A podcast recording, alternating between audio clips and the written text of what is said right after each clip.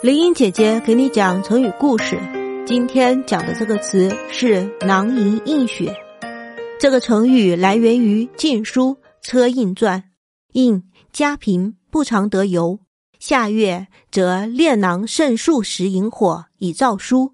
孙康家贫，常映雪读书。”故事说的是晋代时，车胤从小好学不倦，但因家贫困。父亲无法为他提供良好的学习环境，为了维持温饱，没有多余的钱买灯油供他晚上读书。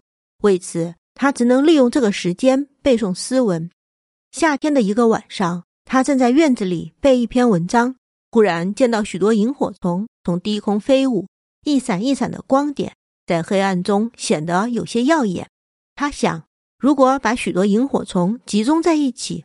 不就成为了一盏灯了吗？于是他去找了一只白绢的口袋，抓了几十只萤火虫放在里面，再扎入口袋，把它吊起来。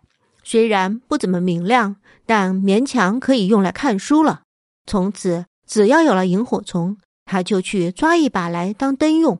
由于勤学苦练，后来终于做了职位很高的官。同朝代的孙康的情况也是如此。由于没钱买油灯，晚上不能看书，只能早早的睡觉。他觉得让时间这样白白跑掉非常可惜。有一天半夜，他从梦中醒来，把头侧向窗户时，发现窗缝里透出一丝光亮。原来那是大雪映出来的，可以利用它来看书。于是他倦意顿失，立刻穿好衣服，取出书籍，来到屋外。宽阔的大地上映出的雪光比屋里要亮多了。孙康不顾寒冷，立刻看起书来，手脚冻僵了，就起身跑一跑，同时搓搓手指。